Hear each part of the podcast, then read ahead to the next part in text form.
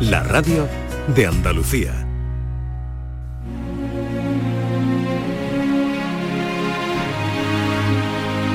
Esta es La mañana de Andalucía con Jesús Vigorra.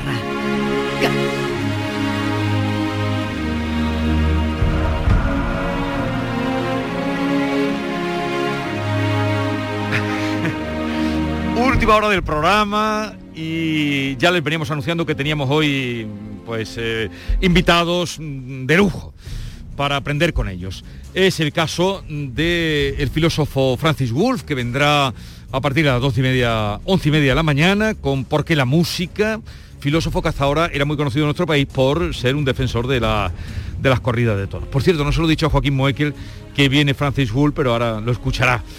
Y también Lola Pons, tan querida nuestra, filóloga, catedrática de la Universidad de Sevilla, historiadora de la lengua, divulgadora como nadie de eh, la lengua, el habla, autora de una lengua muy muy larga y también del libro El árbol de la lengua, eh, colaboradora de esta casa con nuestro compañero Domi del Postigo, escúchenla cada sábado en eh, Días de Andalucía. Buenos días, Lola. Buenos días, muchísimas gracias. Tú sabes que aquí te queremos mucho. Y me siento muy querida. Y sabéis que es mutuo. Lola, buenos días. buenos días, Bueno, no hemos tenido ocasión de hablar en estos días, pero hay que darte el la, enhorabuena por el premio Periodismo Miguel Delibes, que una de las piezas además que premia este prestigioso galardón es mm. esa pieza que hace, ¿verdad?, con, con Domi del Postigo todos los sábados. Sí, se me ha reconocido mi obra periodística en algunos medios escritos y radiofónicos y uno de ellos, obviamente, pues Canal Sur, con quien yo llevo colaborando ya más de dos años y esas piezas que sábado a sábado van construyendo un árbol de conocimiento sobre el andaluz. Bueno, enhorabuena, ¿cuándo te entregan el premio? Pues ya, ya, ya, el, el martes 25 en Valladolid. ¿Y es cierto que en Valladolid es donde mejor se habla la lengua española? ¿Qué va a ser cierto? Ni en Valladolid, ni, en Madrid, ni, ni, en Sevilla, ni en Almería. Donde mejor se habla es en el hablante, que mejor domine los registros. Eh, pero además de todo eso, lo que hemos dicho de ella, su investigación, eh, es que le han encargado ser la comisaria de la programación mm, que se va a celebrar o que quiere celebrar la Junta de Andalucía con motivo del quinto centenario del fallecimiento de uno de los grandes intelectuales del Renacimiento español, Elio Antonio de Nebrija, del pueblo de Lebrija, y hoy queremos que nos hables, en principio para todos los oyentes que habrán oído alguna vez hablar de Elio Antonio de Nebrija, ¿por qué es importante este eh, personaje, este intelectual? Bien, Antonio de Nebrija es importante porque cambia por completo la manera de entender la lengua y sobre todo de enseñar latín del siglo XV al XVI. Él muere en 1522, eh, se mueven entre esos dos siglos, nace en Lebrija, estudia en Salamanca, después estudia en Italia y cuando vuelve no se queda ese conocimiento para sí. Lo vuelca en diversas obras, diccionarios, gramática y modifica la manera de enseñar latín en su tiempo. Trae de Italia un latín mejor, más depurado, más cuidado y lo vuelca en manuales que se convirtieron en manuales de referencia para Europa la gente llamaba el manual de latín de Nebrija, que eran las introducciones latinas, el Antonio. Y se estudiaba en el Antonio. Y el Antonio era un manual de uso por toda Europa. Ese es nuestro Nebrija andaluz, también autor de diccionarios, de gramática, de obras de educación, un gran comprometido con la verdad a partir de la lengua. Estas personas distintas, adelantadas a su tiempo, que por tanto a veces son incomprendidas en su momento, que debemos celebrar porque supone un cambio de paradigma. Pero él también es el autor de la primera gramática que se hace del español. Sí, y esa obra, que para nosotros es quizá la más célebre de Nebrija, 1492, Gramática de la lengua castellana, esa obra fue un poco incomprendida en su tiempo, porque nadie le veía la utilidad, el interés a estudiar, digamos, poniendo codos con una gramática, una lengua nacida del latín. Si te ponías a estudiar una lengua, la idea era estudiar árabe o hebreo o griego o el propio latín. Nebrija fue un visionario, escribió esa gramática, no fue entendida en su tiempo, no fue reimpresa. se, olvidó por completo hasta el 18 la, impresión de esa gramática. Tuvo cierta influencia en algunos autores, pero hoy hemos entendido mejor esa gramática de lo que la entendieron los coetáneos de Nebrija. Eh, Nebrija escribió esta gramática porque también mm, se dice, para llevar el español a América o no tiene que ver, para esa conquista del imperio a través de la lengua? Él menciona esto de que la lengua fue compañera del imperio. Yo creo que está pensando más en una posible expansión en lo que se pensaba entonces, que era llegar a África, llegar a lo que para esa, esa época se pensaba que eran las Indias. Pero no tanto es eso, hay una parte de la gramática que está pensada como de español para extranjeros, diríamos otra ahora, pero otras de español para españoles. La idea suya más bien es a esto que hablamos y que Mm. hay gente que lo llama vulgar, hay que eh, prestigiarlo y para eso vamos a meterlo dentro de una gramática y describirlo conforme regla. Y eso es muy difícil en su tiempo, porque haz tú una gramática por primera vez. ¿Cómo pongo en español los- el vocabulario, los términos gramaticales? ¿Cómo digo que esto es un sujeto? ¿Cómo digo que esto es un adverbio? ¿De dónde sacó esa terminología? Él se la inventa. Y además con unos términos preciosos. Términos diferentes a... Algunos diferentes, fíjate, nosotros estudiamos el futuro, ¿os acordáis en el colegio? El futuro simple, Sí. amaré, cantaré. Él lo llama venidero. Eso me Ah. ha triunfado, pero como término es precioso. Precioso. Futuro Eh, eh, imperfecto. Esa gramática a la que se fería- refería Jesús, la gramática castellana, se publica en 1492, que es un, un año clave en la que el mundo cambia, ¿no? También en la gramática española, descubrimiento de América, en fin, impresionante. Pero él en lo personal, eh, siendo muy joven, se marcha a Bolonia a estudiar. Eh, ¿Qué influencia tiene ese viaje, esos estudios que hizo en Italia para luego hacer la revolución que hizo con nuestra lengua? Tiene muchísima influencia, porque él va a Italia, va además con una plaza de teologal a, a la Academia de Bolonia. Pero él era también sacerdote. No, no, no, no. Pero no, estudiaba no. teología. Estudió, eh, la plaza que consiguió allí, a través de Córdoba, por cierto, fue una plaza de teologal como para estudiar teología, pero eh, eh, bueno, nosotros lo conocemos fundamentalmente por ser una- un hombre de letras. También estudió la Biblia, fue un gran exégeta de la Biblia. Él sabe captar en Italia ese viento nuevo del renacimiento, del humanismo. Otros fueron a Italia y, ni olieron ese viento. Él lo olió, lo aprendió y lo más interesante para mí, para nosotros ahora lo que nos ha llegado a la posteridad de Nebrija, es que lo devolvió, o sea, que se podía haber quedado esos estudios para sí, ser un sabio enterrado en libros, escribir obras para, para los letrados de su tiempo, pero escribía diccionarios y gramáticas y manuales universitarios donde todo ese soplo italiano vuelve a España. Y además, bueno, una persona con una capacidad de trabajo, una persona muy longeva también, tuvo muchos elementos a su favor.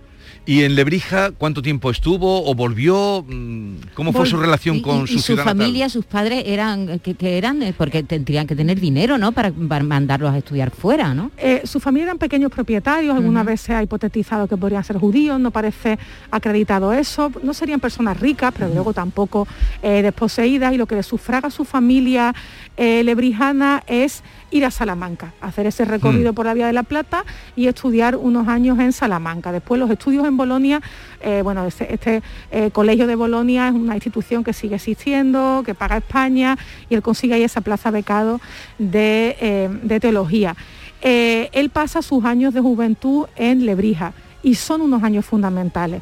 Porque ahí, por ejemplo, claro, es que estamos en Lebrija. Sí. Es que Lebrija es una villa romana donde él de- decía que paseaba por el campo y se encontraba restos arqueológicos. Y cuando tiene que ponerse un nombre, el que se llama Antonio, y que firmaba como Antonio Martínez o Antonio de Lebrija, que es su pueblo, cuando se tiene que poner un nombre, digamos, más literario, pasado por el latín, dice, pues me voy a poner a Helius, hoy decimos Helio, porque cuando yo paseo por el campo lebrijano me encuentro placas de gente llamada en época romana. A- sí, entonces esa, eh, esa, ese- esa impronta arqueológica, esa- ese interés por el pasado, esa impronta latina de su, de su villa de nacimiento, indudablemente es fundamental para él. ¿Y Nebrija sí que era el apellido que tenía la familia o también se lo inventa? Eh, se lo inventa, él se, se pone de, de nombre latino Aelius Antonius Nebrisensis. ¿Por qué Nebrisensis? Porque Lebrija en época romana era Nabrisa, Nabrisa. Bueneria. Y era muy común en ese tiempo, cuando uno escribía una obra de latinidad, de conocimiento, etcétera, pues presentar su nombre en latín, pasárselo al, al latín. Y él elige latinizarse su pueblo, su Ya. topónimo pueblo. Lola, y es verdad que era impresor y además un gran defensor de los derechos de autor. sí es que fue un hombre muy moderno. Estamos hablando que aunque no escriba la gramática pensando en América, la primera vez que aparece la palabra canoa en un diccionario es en un diccionario de Nebrija, muy pocos años después de la llegada a América. Él descubre, él ve ese invento de la imprenta en Italia y poco tiempo después en España termina asumiendo la propia impresión de sus obras. Sus hijos fueron impresores en, eh, en Antequera, en Granada.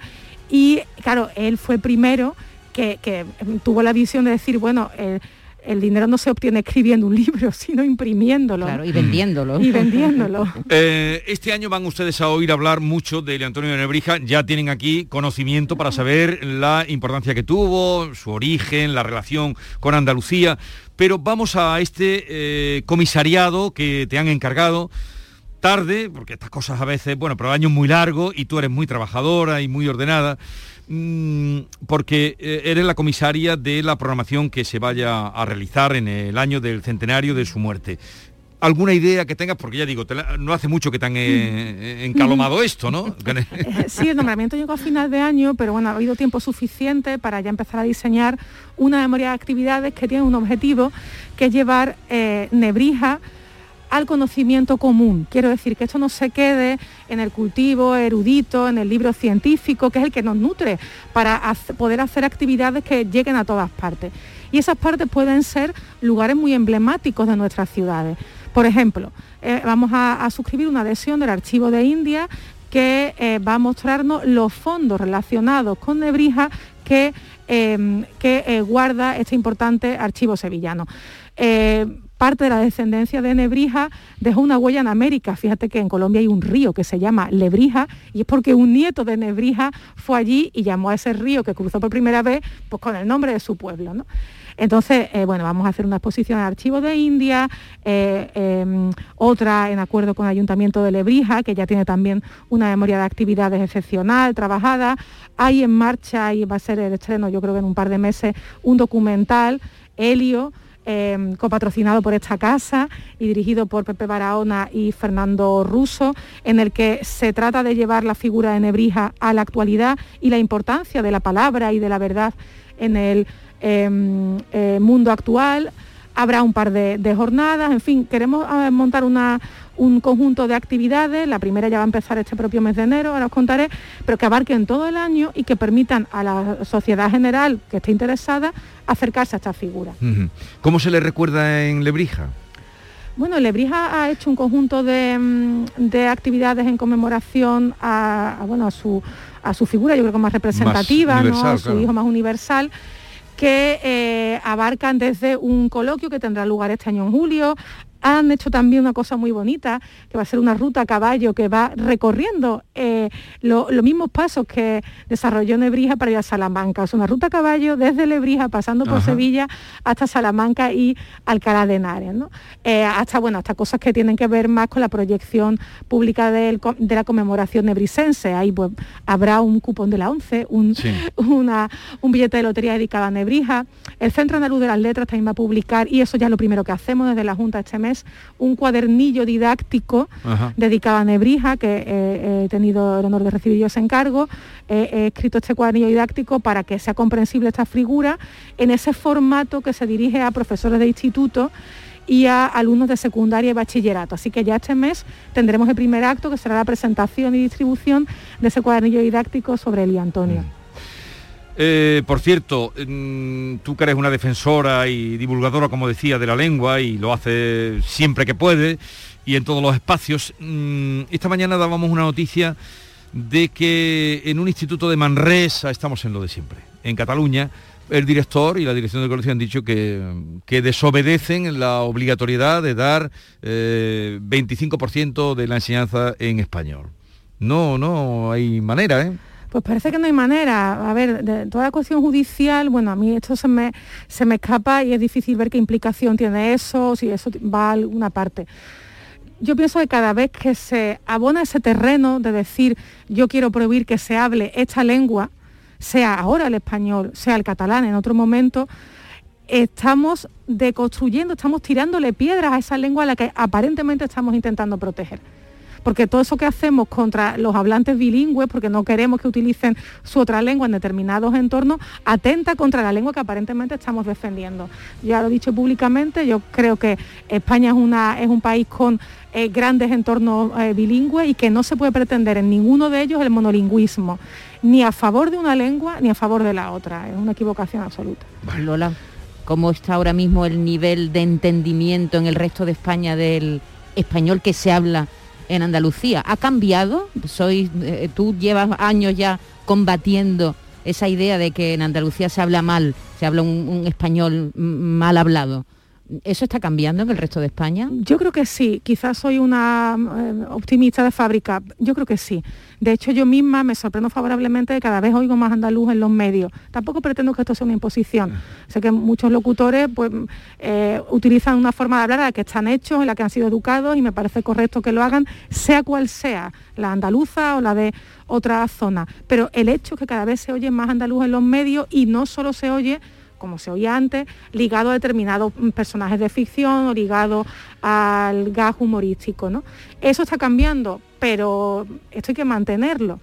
Y para eh, mantenerlo mm, creo que es importante que nos comprometamos con que el andaluz suene no solo para ese tipo de contenido más ligero, sino para otros que tienen que ver con el conocimiento. Bueno, pues Lola Pons, eh, mañana la podrán escuchar a las nueve y media con Domi del Postigo en Días de Andalucía, que ya está ahí toda la semana.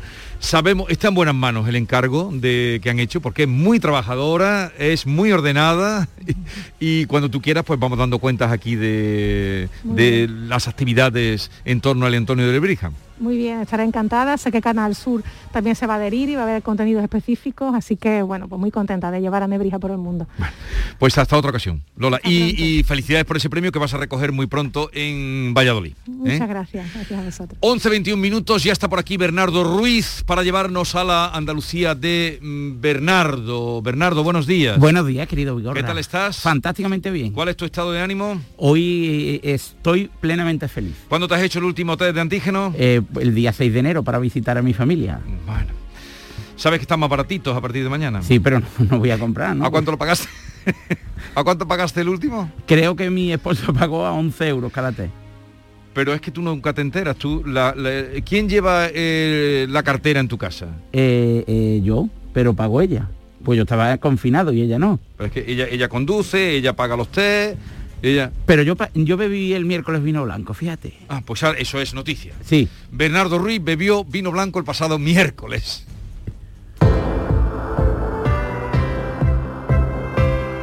Acabamos de empezar un año nuevo y Descansa en Casa ha preparado para ti la mejor oferta en colchones jamás oída, con descuentos increíbles.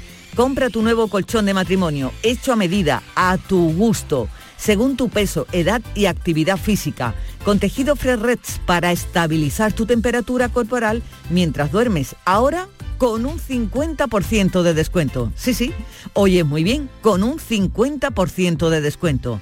Llama ahora al teléfono gratuito 900-670-290 y un grupo de profesionales te asesorarán qué colchón necesitas sin ningún compromiso. Además, Descansa en casa quiere que comiences el año por todo lo alto. Así que por comprar tu nuevo colchón de matrimonio personalizado te regalan otros dos colchones individuales también Pero aquí no acaba la oferta, no, ni mucho menos. Para celebrar este año, Descansa en casa también te regala las almohadas de las mismas medidas que tus colchones en viscoelástica de gran calidad. Porque qué mejor manera que de comenzar este año que descansando como os merecéis. Además, si eres una de las 50 primeras llamadas, también te regalan un aspirador inalámbrico ciclónico de gran autonomía con batería de litio. No habías oído nada igual, ¿verdad? Claro, pues llama al teléfono gratuito 900-670-290 e infórmate. Y cambia, cambia tu viejo colchón por uno nuevo con un 50% de descuento y llévate gratis dos colchones individuales, las almohadas de viscoelástica y un aspirador inalámbrico estupendo.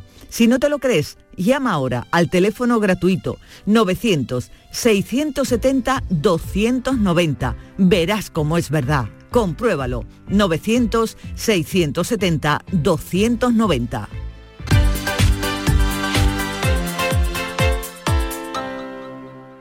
Cariño, ¿te importa levantarte un momentín del sofá? Se me ha caído entre los cojines un inolvidable tour gastronómico por los 10 mejores restaurantes del mundo con visita guiada por sus cocinas de la mano de sus chefs y por mucho que meto la mano no llego a cogerlo. Nunca un euro tuvo tanto valor. Super 11 de la 11. Por solo un euro, hasta un millón. Super 11 de la 11. 11. Juega responsablemente y solo si eres mayor de edad. ¿Buscas un electrodoméstico con golpecito? No compres a imitadores y ven a tiendas El Golpecito. Solo El Golpecito te ofrece electrodomésticos nuevos de primeras firmas con pequeñas marcas o arañazos, hasta un 50% más baratos y con dos años de garantía oficial. Rechaza imitaciones. Tu compra segura y al mejor precio en El Golpecito. Encuentra tu tienda más cercana en tiendaselgolpecito.es.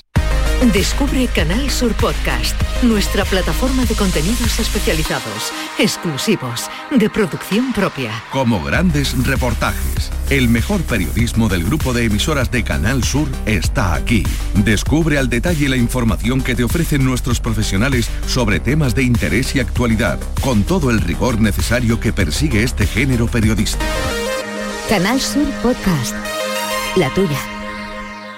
El 21 de enero llega la única lluvia con la que no vas a necesitar un paraguas. Lluvia de millones. El acontecimiento de Euromillones donde tendrás tres oportunidades para ganar. Se reparten 100 premios de un millón de euros que tocan sí o sí. El bote acumulado y el millón que también toca sí o sí. Claro que igual el paraguas lo necesitas para recoger lo que te toque eh, poniéndolo así, eh, del revés. Euromillones. Loterías te recuerda que juegues con responsabilidad y solo si eres mayor de edad.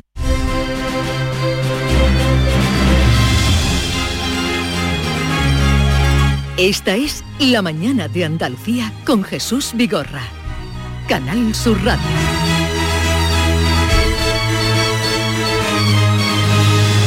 Y esta es la Andalucía de Bernardo.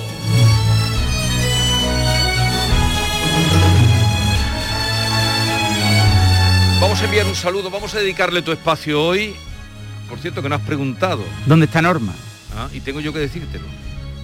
Está recluida y confinada, ¿no? Está confitada, de confitada con COVID. Con, con COVID, ¿no? Pues un beso enorme para Norma. Le vamos a, ella te quiere mucho, ella es... mm, El amor es recíproco. Vale.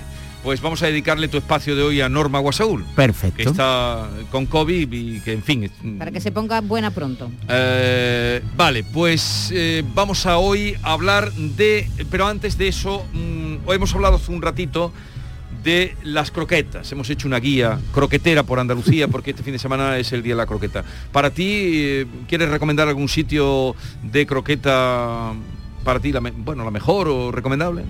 ¿Un lugar? Yo sinceramente las mejores croquetas del mundo son las de mi madre. No, El- no me vengas con eso, eso no vale. No, es que los bares no suelo pedir croquetas, pero sí que es verdad que me son de esas de las suelas de Antequera. Eh, suelo probar unas exquisitas croquetas. Vale. ¿De qué? De pescado. De Vale. pescado. Vale, vale, vale. Pues eh, ahí queda dicho, me son de Ahora esas ya, de no las come, azuelas. ahora ya no come croqueta. ¿Has visto lo- el peso que ha perdido Bernardo, ¿Y no? por qué no pides croqueta nunca? No, sí, he visto que está más delgado, está, Está- quedándose... Está chupado, Bernardo. Tiene Hombre, la cara, chup- chupado, tiene pero- la cara ¿Por chupadita. qué no comes croqueta? Porque no es, porque sincer- fíjate, a mí hay sabores que los asocio a mi madre y que quiero permanecerlo en la memoria siempre y pretérita al de mi infancia y las croquetas son uno de ellos. Vale. Y no pides- Las croquetas y el flamenquín. Entonces tú, ¿por qué producto mides la calidad de una bar, de, o de una taberna? Pues fíjate, yo en, la- en las carnes a la brasa, si hay carne a la brasa, eh, creo que es un buen termómetro para medir la calidad del establecimiento. Y fíjate qué tontería, pero desde que estoy a régimen, en la calidad de las ensaladas, es decir, en la variedad, porque no hay plato más triste que una ensalada mixta. ¿Tú prefieres que la ensalada te la sirvan aliñada o sin aliñar? No, no, sin alinear, porque yo no uso sal y sí uso mucho vinagre. Entonces, claro. Qué eh, delicadito es Bernardo. No, ¿eh? especial, Eh, eh, a que Bernardo Yo creí ser que me un- iba a decir, yo que, que él es un exquisito, creí que me iba a decir, no, no, yo la quiero aliñada, pues yo voy a un restaurante y yo no vengo aquí a cocinar. Yo, usted me, yo pido una ensalada, usted me la tiene que traer aliñada. Oye, a que No, Bernardo no, ha no. tenido que ser un niño mimadillo de chico. No, no, mi maillo, no, No, mi- creo- muy, no, mi- no. muy Muy- mimado. a que sí se te Sí, nota. sí, claro. Vale. Se nota Con cuatro hermanas mayores que yo, mi madre Pues era... Imagínate. Historias Te he calado- te he calado en, bien, en- ¿eh? en la Andalucía de Bernardo Ruiz, hoy historia de un de una bandolera o de las bandoleras. de- es que apenas hay testimonios y apenas hay legajos y documentos históricos sobre bandoleras. Es Cuéntame. decir, la figura de la bandolera es asociada históricamente a tres vertientes, de enlace, de encubridora y de amante. Y hoy en Andalucía, en la mañana de Andalucía, hemos querido ser justos con la figura de la mujer bandolera, porque no solo eran enlaces, amantes y encubridoras, también hubo bandoleras, concretamente dos, de las que apenas hay testimonios escritos. La figura del bandolero romántico andaluz, José María el Tempranillo, el más famoso de, de todos los tiempos, del siglo XIX, se ha deformado por la leyenda. Sí. Y hay un antropólogo navarro que amaba Andalucía y su gastronomía, Julio Caro Baroja, ya fallecido, eh, que rescató del olvido la figura de una bandolera de la que hablaba que era muy sanguinaria en los cruces de camino entre Málaga, Granada, Cádiz y Sevilla. Eh, esta bandolera se llamaba, eh, era de, de Lucena y se llamaba La Torralba, era costurera y durante la Guerra de la Independencia perdió su labor por los avatares de la guerra. Sí. Entonces ella pues eh, lideró una cuadrilla de campesinos hartos del sistema, era contraria al régimen absolutista de Fernando VII, pero también era contraria a, lo- a la invasión francesa. Y entonces, con el pretexto de defender las ideas absolutistas de Fernando VII y defender la pureza del reino español, pues dirigió una cuadrilla de bandoleros, de poca monta es cierto, y se convirtió en la bandolera más sanguinaria de Andalucía. Y de ella habla en diferentes de sus obras el antropólogo Julio Caro Baroja. Se echó al monte, ¿no? ¿Y cómo, Se echó al monte. ¿Cómo se llamaba? Ella, la Torralba. La Torralba. ¿Tú sabes? ¿Habías Era oído de eso? No, no, no, nunca lo Yo no había había oído nunca. Bernardo, nos Pero- estás descubriendo cosas. pero esta o yo eh, no sé tanto. E- Esta señora, tú eres muy sabio. Eh, ¿Qué dice? esta señora eh, pues se cansó de las penurias económicas y se echó al monte. Y además seducía a los, a los soldados franceses y después los degollaba directamente. Pero ella que manejaba la, la- Ella era la lideresa de la Sí, cuadrilla. pero digo, manejaba trabuco, manejaba navaja. Todo, todo, le daba todo, Ella ¿no? era, era muy sanguinaria con el trabuco, pero sobre todo degollaba a los franceses según las obras, de- insisto, de Julio Caro Baroja. Sara Riff, Sara Riff eh, escribió una tesis doctoral en la Universidad de Sevilla sobre la figura de la bandolera, que es una auténtica delicia, se puede consultar en PDF.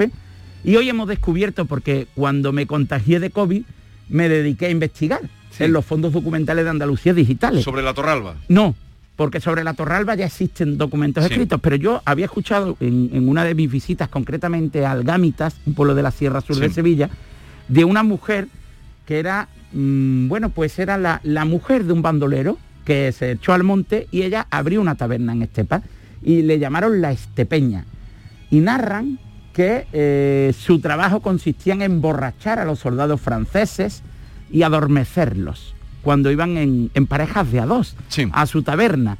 Entonces, pues eh, los soldados franceses eran presos de, de cerebrios y los adormecían. Y su marido y la cuadrilla bajaban al monte, los asesinaban y los lanzaban al pozo y a la letrina de su taberna en Estepa. Oye, ¿y tendrá que ver esta mujer con el nombre de los eh, polvorones la estepeña? No, no, no, nada no. que se le llamaba ¿no? la estepeña porque no, fue, no fueron muy originales, porque ya no es que se llamara la estepeña, pero una figura de la que apenas se ha escrito y que sí hay algunos legajos que se Mm. pueden consultar digitalmente en fondos documentales de diferentes bibliotecas y archivos provinciales de Andalucía, y es una figura que hoy hemos querido rescatar porque apenas se habla de la estepeña. ¿Y hay, hay algún grabado donde se muestre su figura? No, no, no, no, no, no, ni tampoco de la Torralba, no hay grabados. La mayoría de los grabados eran sobre hombres bandoleros, José María el Pero de ella no hay ninguno. No, era el más retratado, que además está enterrado, como hemos Sí. comentado varias veces aquí, en Alameda, en el patio.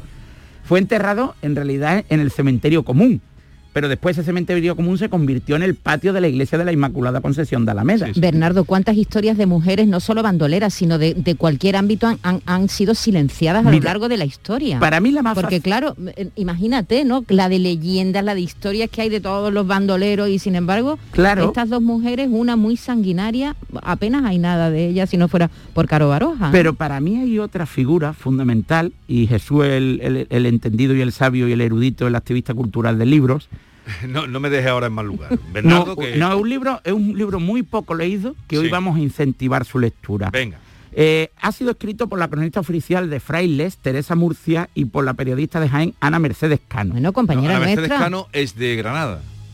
La Sí. compañera nuestra. No, no, no, no. Nació en Frailes, aunque después se afincó en Granada. Vale, vale, vale. Pero el libro se llama Zona de Sombra Vale. y relata la vida a través de una cierta ficción, pero la historia es verosímil, la historia es real. Los diálogos, lógicamente, son ficción, porque de puertas hacia adentro nadie podía saber Sí. qué Verosímil sucedía. o real. Real. Reales. No, pero, pero dice bien verosímil. Claro. Bueno, una cosa es No, verosímil. pero dice que de puertas adentro nadie sabe lo que Claro. pasa. Ya, ya, Entonces pero- es una historia real. Ah, es una con historia- propiedad. tinte- es una con- historia real que... que Con tintes verosímiles. Exactamente. Eh, hay una espía doble en Frailes, en la provincia de Jaén, que se llamaba Alicia.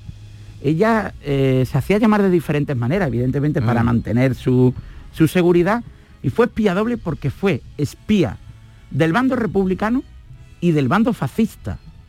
Al mismo tiempo participó en atentados contra su propio amante y al mismo tiempo permitió la saca de presos republicanos, o sea, la captura de posteriores presos republicanos en la Sierra Sur de Jaén. Y este libro hay que leerlo. Se Zona llama de sombra. Zona de sombra y narra una historia, la de Alicia, que es una verdadera maravilla. Su casa de Madrid, posteriormente cuando ya se afincó en Madrid, era un ir y venir de espías de los dos bandas. ¿Y, y, eh, la editorial la recuerdas o no? No. El próximo día me lo dice. El próximo día. Zona de sombra, libro de la cronista oficial de Frailes, Teresa Murcia, pues habrá que hablar con ella y con de nuestra compañera Ana Mercedes Cano. Oye, último que tengo con Francis Wolf, una cita. Eh, ¿Por qué tomaste vino esta semana, vino blanco, en contra de lo que es Porque- tu espartana manera de comer? Pues fíjate, porque fui el miércoles a Granada y a mí hay dos ciudades que me atrapan, me devoran y me convierten en muy vulnerable, que son Jaén y Granada. Y yo fui a la Citarilla, situado en el centro de Granada, junto a Recogida San Miguel Alta, que es un bar emblemático de Granada que te aconsejo que visites con una carne en salsa espectacular de primera tapa y unas albóndigas con una salsa que no me, no me quisieron decir de qué era, pero intuyo que era de inspiración oriental, con unos, con unos taburetes en forma de, de barriles antiguos con los escudos de los ocho, de los nueve equipos representativos de Andalucía, entre ellos mi Córdoba Club de Fútbol, y después fui a Bodegas Castañeda. Y me bebí tres copas de vino blanco Líbalis. Líbalis. ¿De dónde es ese vino? Ese vino, no sé, pero está buenísimo. pero era, era seco o No, no, es un frisante, que es el que yo un frisante, que tú bebes el frisante. Líbalis, Y apúntatelo. te- te- Tú que nunca bebes, te daría un mareillo, ¿no? Y yo anduve por Granada, me Porque perdí. Granada es otro. Granada Eh, es maravilloso. Oye, que dice Norma que, que le encanta ahora más todavía tu eh, sección, ahora que la está oyendo recluida, ¿eh? O sea, que dice que suena- Envíale un beso Era- O sea, que ya no te voy a preguntar nada. Pero este vino no me acaba de convencer, ¿eh? Pero yo sabía que tú ibas de alguna manera a oponerte. Tú sabes que yo, eh, esta, esta manía ¿Te tuya de gusta tomar... Lillera? Las burbujitas. Esta, esta manera de tomar tú No, el no, frisante no, no, no, no, no, gustela. no es un vino de, de especial burbujas. Eh, el Líbalis. Tiene eh. una agujita, se Vale. llama eso, aguja. Sí, sí, sí, es un Pero- vino pero- muy agradable al pero, paladar. pero si eso no es vino, Bernardo. Bueno, pero los astemios bebemos de alguna manera, nos vamos y a saca por un- Vale, una cosecha eh, del 94. ¿Dónde vas este fin de semana? ¿Dónde? Este fin de semana visito Castilla la Vieja, Salamanca, Ciudad Rodrigo y Ávila. Hasta la semana que viene. Hasta la próxima semana, un abrazo. Esta es La Mañana de Andalucía con Jesús Vigorra. Canal Sur Radio.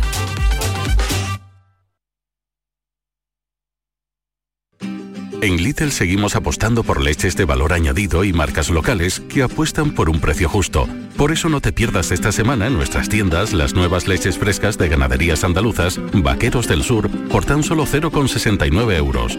Es andaluz, es bueno. Lidl, marca la diferencia. Disfruta de Andalucía y de la radio hasta enamorarte. Escucha, siente y déjate seducir por una tierra repleta de tradiciones, de una gastronomía de bandera, de patrimonio cultural fascinante y una gente única. En Gente de Andalucía, los sábados y domingos desde las 11 de la mañana con Pepe da Rosa. Quédate en Canal Sur Radio, la radio de Andalucía.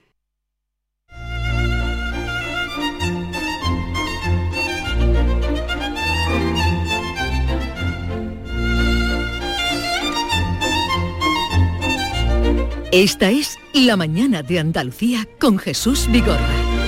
Canal Sur Radio.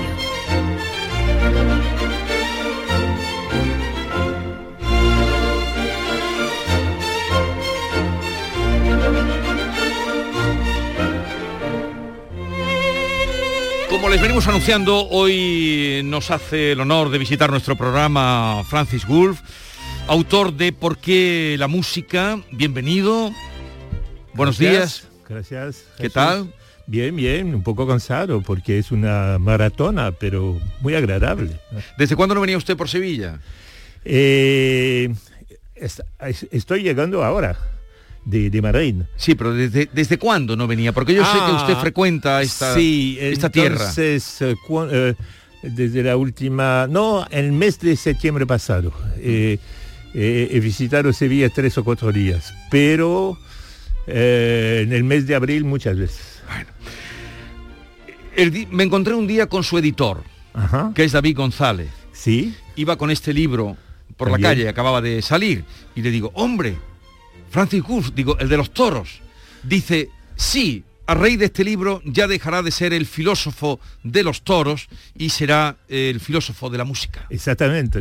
Eh, se, se puede vivir, no puedo vivir sin dos pasiones distintas.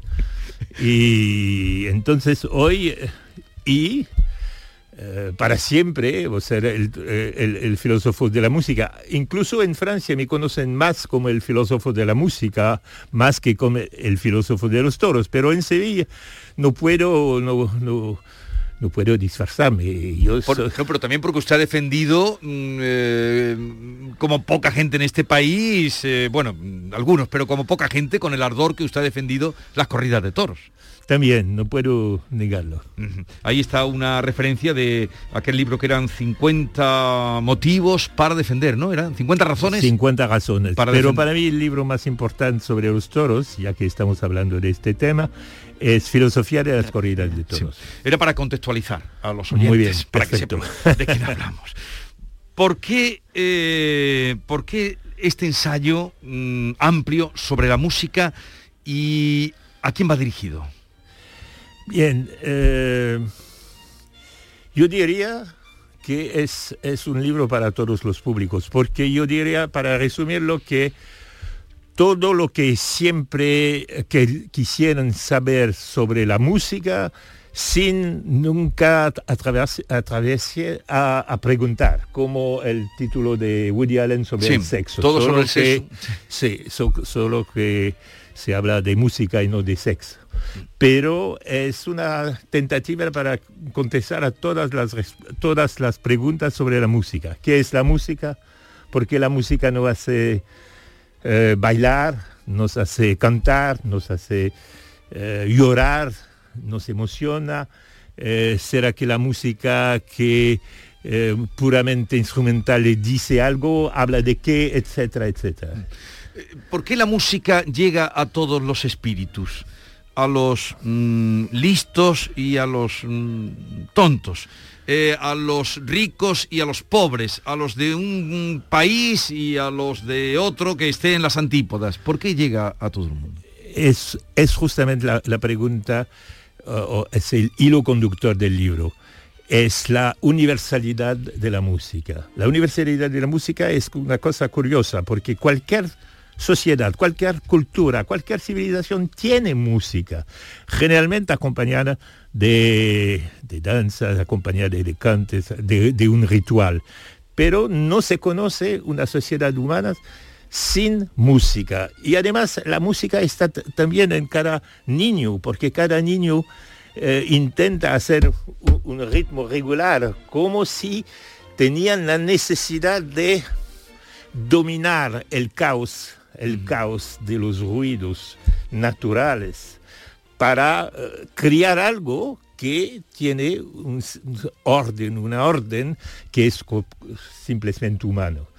Eh, yo diría que la importancia de la música para los eh, seres humanos es exactamente la misma que la importancia de las imágenes.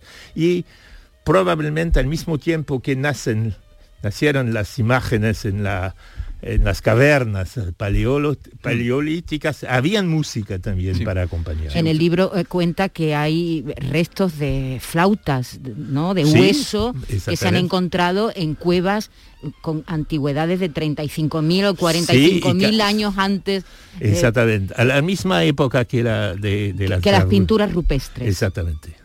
Esa necesidad de- del hombre. Y además, en todas las culturas hay alguna sociedad, a- alguna tribu perdida, no sé, en el Amazonas, que no tenga música en sus ritos, que no utilice la No, música para algo. no, No, no, no, existe, eso no existe. Imposible. No, no existe. Lo que existe es que existe sociedad donde la música está prohibida. Ajá. Por ejemplo, en Afganistán hoy está Sí. prohibido oír música. Es la prueba de la necesidad de, de la música para los, para Los los, humanos, que la necesidad de prohibirla. Vamos a ir escuchando. Eh, el libro se puede Escuchar. acompañar, escuchar. Cuéntelo, se puede escuchar con el teléfono. Se puede escuchar con el teléfono, con un ordenador, con- porque tiene una página web que está dedicada al, al- al libro, que en el libro yo cito más o menos 300 músicas, pero se puede escuchar 88 músicas en la página web consagrada a- al libro. 80, 88, pero son solo eh, momentos, no, no son títulos enteros por para- motivos de, de- de derechos. Para poder acompañar la- la lectura. Vamos a escuchar, nosotros hemos hecho una selección de música. ¿Esta música qué le dice?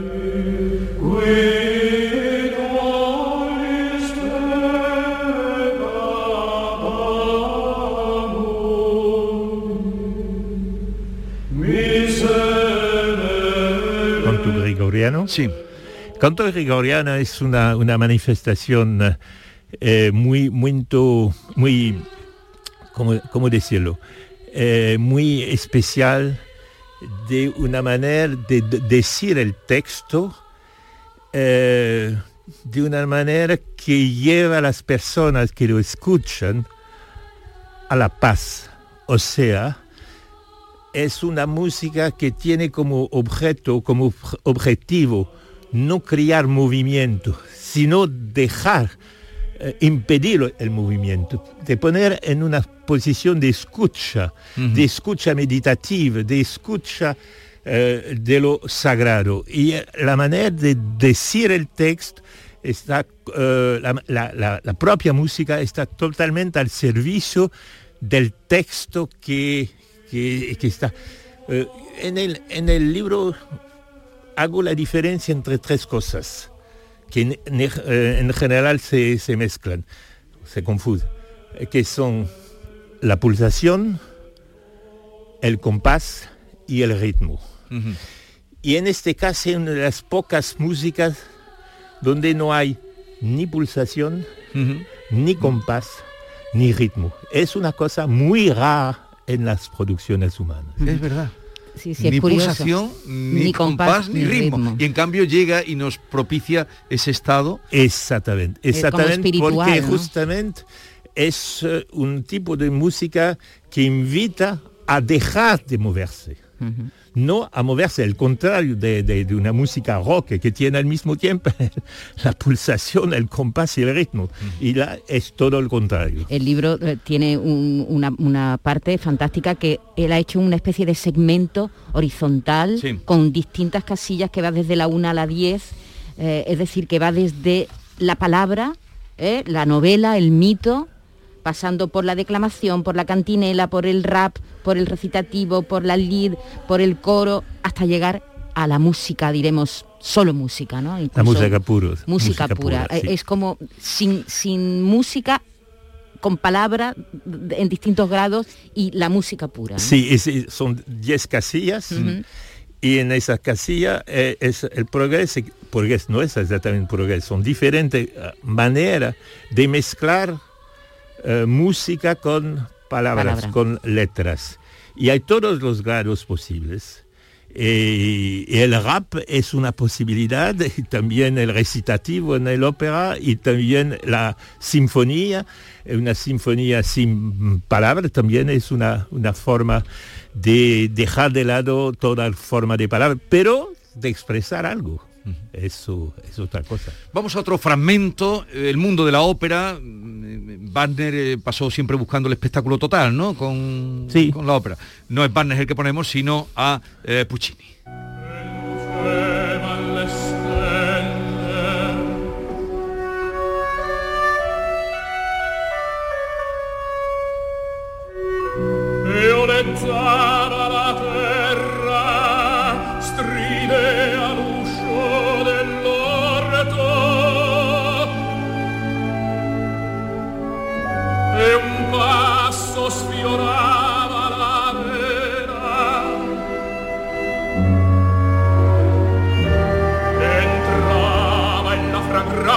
Estamos escuchando un fragmento de Tosca, de Puccini, canta el gran Pavarotti. Por cierto que hoy hace años, tal día como hoy, se estrenaba Tosca en el Teatro de Constanza y de Roma. Sí. como hoy. ¿Qué, qué encontramos en la ópera? ¿Qué nos dice la ópera? El gran problema de la ópera es justamente cómo mezclar una historia, cómo mezclar una narración con una música. Eh, y toda la historia de ópera es la manera de, resolver ese problema. Porque el ritmo de la palabra de un lado, pero sobre todo el ritmo de la progresión dramática es una cosa y el ritmo del canto es otra cosa. Entonces, eh, hemos visto en el, en el área que acabamos de, de escuchar, era la parte más narrativa, una parte recitativa. Y después, cuando empieza el área, ahí triunfa la música con su propio ritmo, con su propio, porque ahí es la victoria de la melodía contra la narración. Entonces todo el problema de la... Es por eso que la ópera es una arte que yo llama impuro. Impura no, no es para... y me gusta mucho la ópera, pero no, es una lucha entre la- la- las dos cosas, la- los dos modos de expresión o el triunfo de la, de la palabra, por ejemplo, a partir de Wagner, es el triunfo de la palabra, de la narración, de la dramaturgia, o el triunfo de la música pura, vamos, vamos a decir, eh, el triunfo de, de, de- del aria, del placer de cantar. Entonces, estamos con Puccini al momento llave, la- el momento clave entre los dos. Eh, de vez en cuando triunfa la, la, la De- palabra, de, de- vez en de cuando. hecho hay compositores que dicen dopo la- primero la música Sí. y otros que defienden primero la palabra, ¿no? Ya ven ustedes que leyendo el libro de por qué la música pueden eh, eh, comprender o reparar en este asunto esta, esta pugna entre la música y la palabra. Vamos a otra música muy distinta que también es usted muy aficionado, muy conocedor, eh, me dicen, de esta música.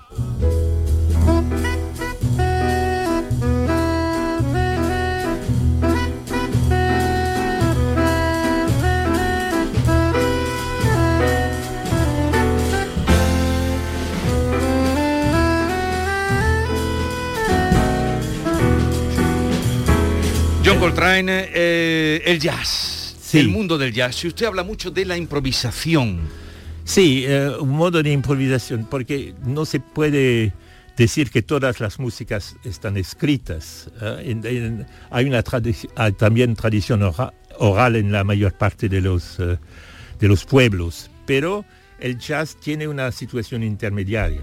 O sea, hay una parte improvisada y hay una parte un poco escrito, que son los estándares de que todo el mundo conoce o sea, todos los músicos. Y después tiene la- parte de, eh, de improvisación. Lo que me parece muy interesante es que con John Contral, que para mí es, es el momento más alto de la historia del jazz, y después de John Coltrane, todos los jazzmen de hoy, que incluso hay muchos que, lo admiro, que le admiro mucho, pero no pudieron ir más allá de- del modo de expresión de John Coltrane. Y hace, ah, creo que ha muerto en 64 o algo así. Entonces es un, un momento en que la, el jazz eh, está su, su momento máximo porque justamente está en equilibrio entre la accesibilidad general más popular y la- la- las investigaciones más, más eruditas. ¿y qué significa improvisar? ¿Qué significa improvisar? Significa escuchar a los demás. Porque en, en el jazz, por ejemplo, un músico de jazz sabe que tiene 32, 32 compás para improvisar a partir de una, ¿cómo se llama? Una grilla de acordos definido con... Entonces debe escuchar a los demás, en particular el piano, la rítmica, el- la contrabaja y la batería. Y debe obedecer no solo a los demás, sino obedecer a, a- a las decisiones que fueron tomadas antes. Pero, dentro de esto tiene una libertad, una libertad muy controlada. Pero debe haber siempre un líder que va... Sí, el líder, en este caso el saxo, Claro. que es, eh, que es eh, Pero puede, gustado- ser, puede ser Me ha trompeta. gustado eso, todos tienen que escuchar. Claro. y sobre todo para improvisar tienes que saber mucho. Uy, nos queda, nos queda poquito tiempo, pero quisiera poner este- esta, esta música que creo que usted la ha vivido y la vive en directo cada primavera.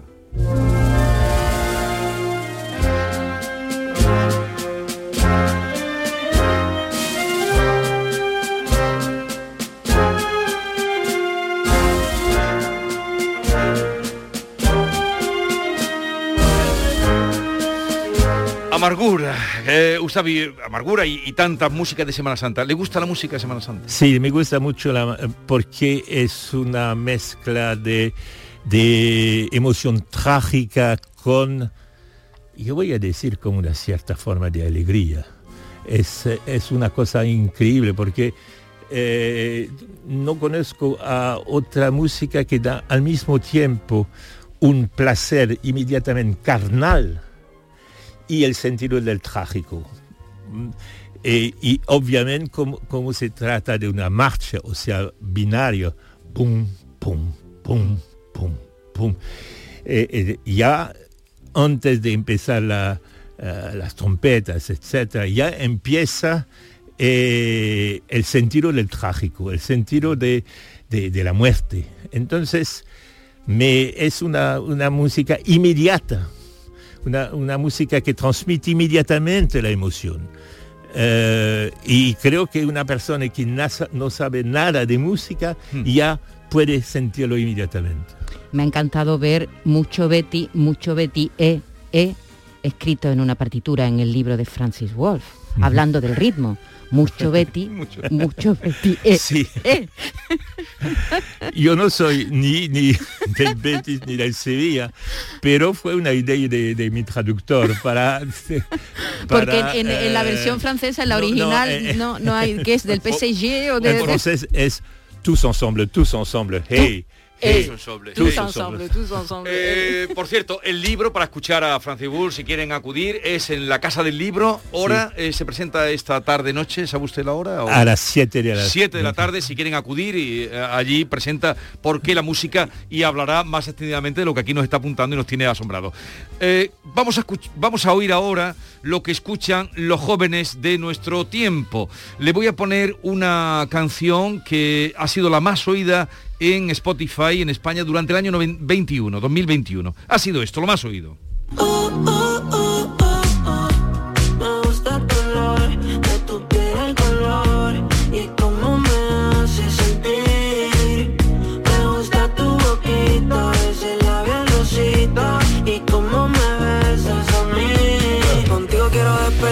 Esto es lo que oyen la mayoría de los jóvenes. Esto eh, que es música urbana, latina, esto es música. Es música, es una música sencilla, pero es música.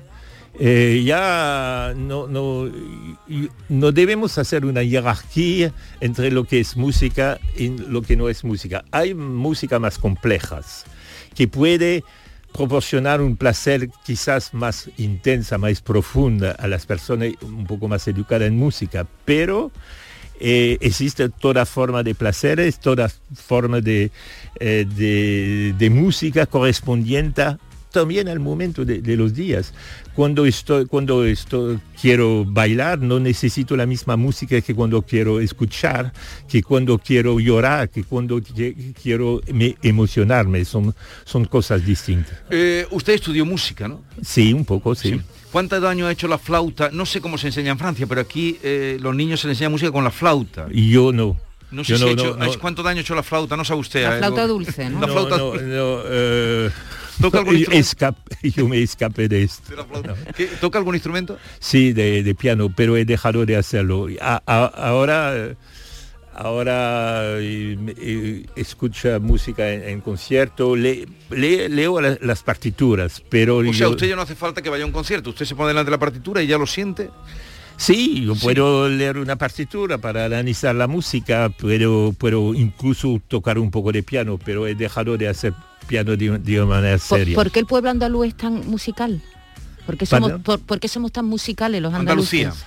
Andalucía es, para mí es, eh, hay, hay descubierto hace poco eh, géneros increíbles en Andalucía. Por ejemplo, el trobo, que yo no conocía, el trobo popular. Sí. Eh, se toca esto entre Granada, Granada, y, Almería. y Almería, eh, en las montañas. Sí. Es una cosa muy interesante porque yo he vivido en Brasil y exactamente el mismo tipo de diálogo eh, que en el trovo, eh, en ese tipo de música. Bueno, vamos a despedirle con esto.